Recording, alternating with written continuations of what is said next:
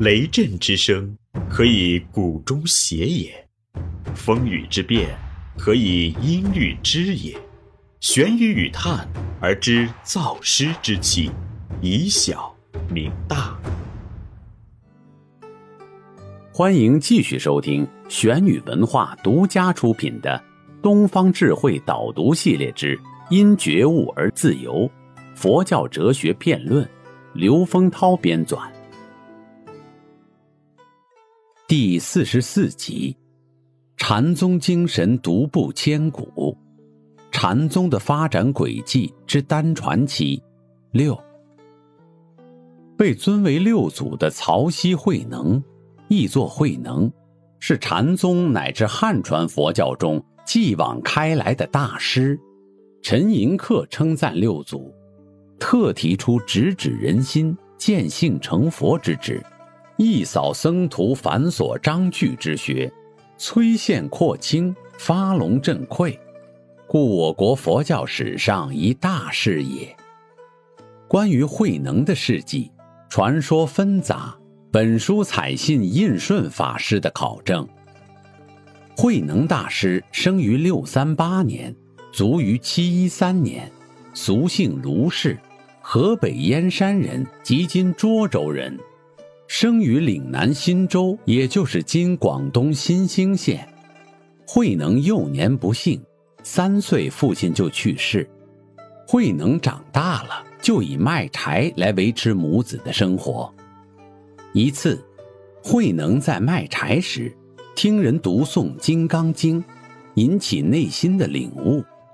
问起来，知道黄梅弘忍大师在平木山开化，以《金刚经》教人，使人即得见性，直了成佛。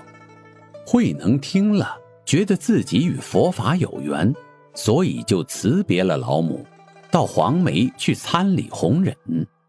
慧能见到了弘忍，自称为求法作佛。五祖问：“汝是岭南人，又是阁僚，若未堪作佛？”慧能因答说：“人即有南北，佛性即无南北。阁僚身与和尚身不同，佛性有何差别？而受到弘忍的赏识，阁僚也就是未开化的蛮人。”随后，慧能被派在队房里踏队舂米，一共八个多月。一天，弘忍集合门人，要大家做一首偈，查看个人的见地，以便复法。大家仰望着神秀，神秀是东山会下的教授师，神秀没有自信，可又不能不做记，于是。静记写大阔下的壁上，慧能知道了，以为神秀记没有见性，也就做了记，请人写在壁上。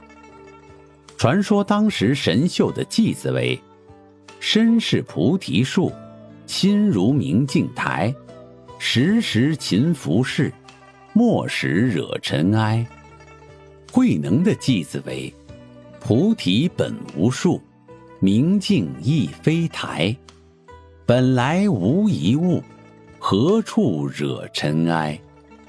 弘忍发现了慧能的见地，便在夜间唤他进房，为他说法，复法传衣，继承了祖位。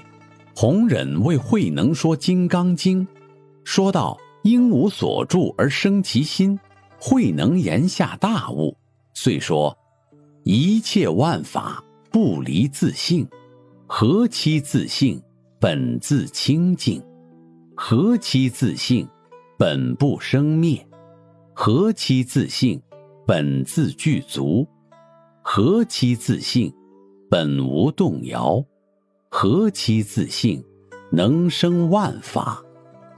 于是五祖又说：不识本心，学法无益；若识本心，见自本性，即名大丈夫，天人师，佛。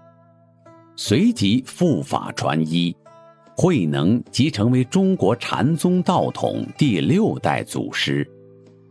当天晚上，弘忍就送慧能去九江驿，回岭南，并亲自为他把鲁，说：“何事无度汝？”六祖答道：“迷时失度，悟时自度。度名虽一，用处不同。能蒙师传法，今已得悟，只合自性自悟。”五祖听了，便说：“如是如是。”以后佛法有辱大行。此后，六祖匿居在四会的猎人队中，经过十五年时间，才出来到广州法性寺。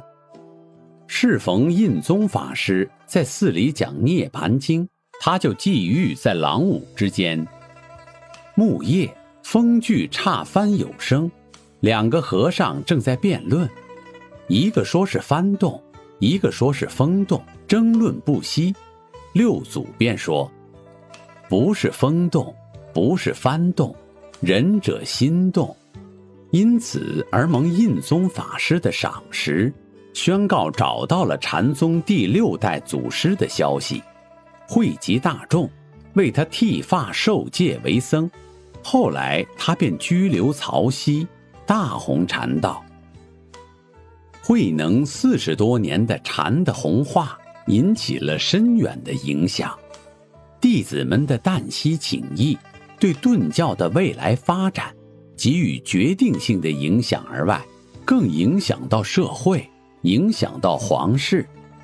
虽然辟处蛮荒，但影响也可说无远弗届了。慧能的德化，不但百越氏族，连印度。南洋群岛都有远来礼敬请意的，百越也就是浙东、闽、粤、越南等地区。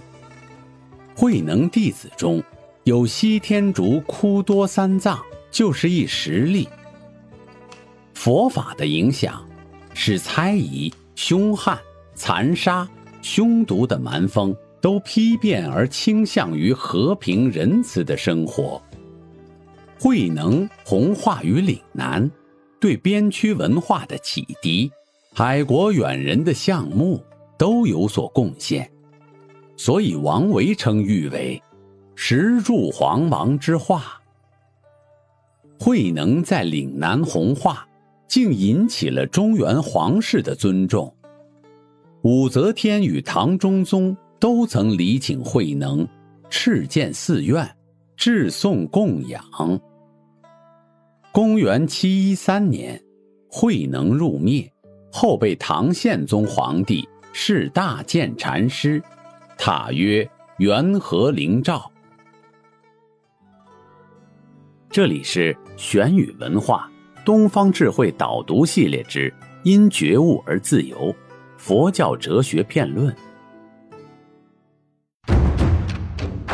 思而变，知而行，以小明大。可知天下。